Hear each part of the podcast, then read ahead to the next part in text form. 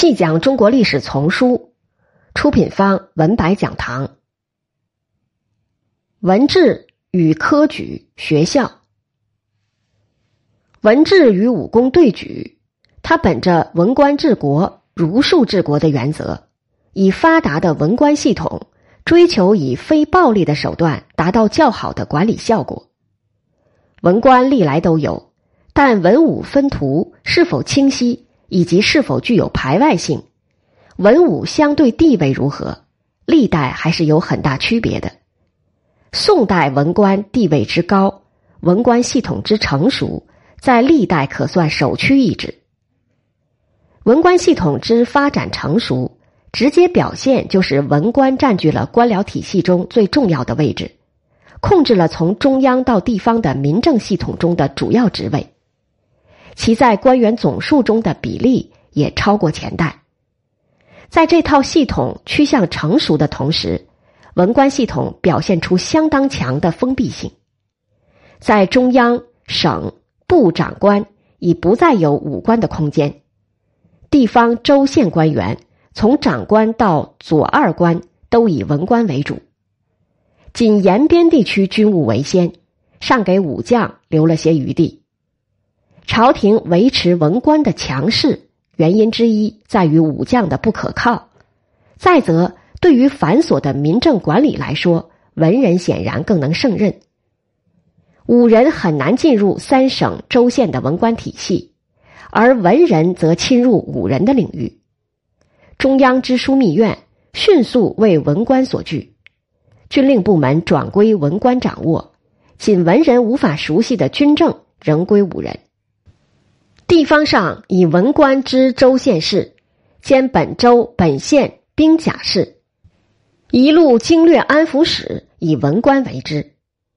统合全国来看，五人大体脱离了各种政策之决策，包括军事决策，仅负责执行而已。由这种分工来看，文官地位明显较五人为高。宋廷在武装力量上投入的人力、物力和精力都绝不少。不可谓轻武，但其以文官来压制武人的地位，却可称为义武。文官系统的建设是一个整体工程，它有一个复杂的官僚制度作为基础，但若没有数以万计的文官去填充它，它还是无法存在的。前代文官的来源复杂，若荐举，若恩印，若立元生制。至唐代，又以常规的科举考试来选拔精英文士。正如钱穆所说，宋的制度基本习自前代，几乎未有创新者。然而，宋的长处正在于前代曾有的制度被择善而从，且能加以完善。科举制就是在宋代臻于巅峰状态的一个重要的变化，发生于太宗朝。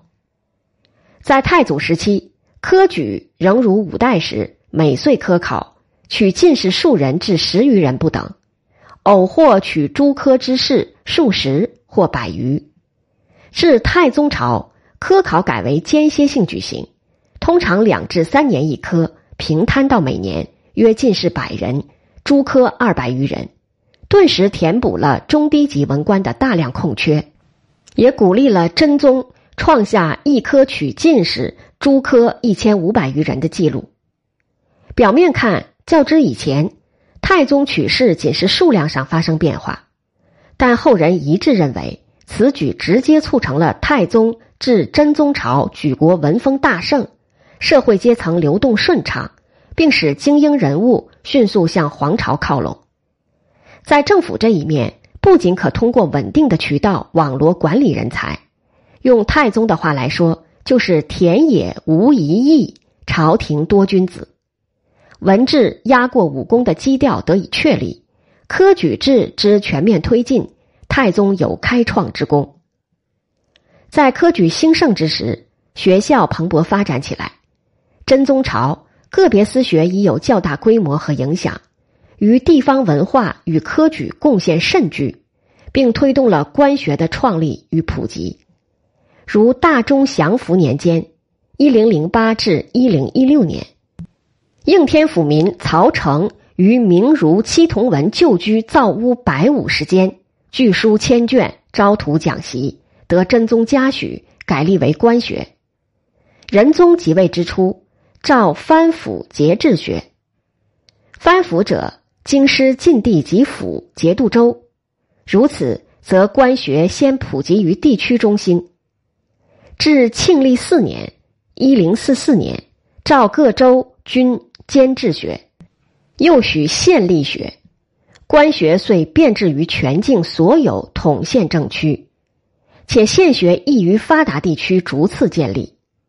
徽宗崇宁元年（一一零二年）规定全境各县立小学，且以小学、州学、太学的次序升补。升入太学后，得有一定比例优秀学生直接授官，称为士贺。此制部分代替了科举之制。至崇宁三年，徽宗下诏废除科举取士，一律通过学校递升、太学士贺来命官。宣和三年（一一二一年），又诏复科举。徽宗的改革力度实在是很大。当时文官系统遇到了什么问题，以至于需要如此大动干戈，实难以猜估。但科举恢复以后，官学教育的成果也留了下来。一直向下延伸到基层政区的官学，此后与科举制紧密配合，构成一套成熟的文官培育机器，吸引为数日众的士子投身于儒业，为宋代三百年的文治提供了充足的参与者。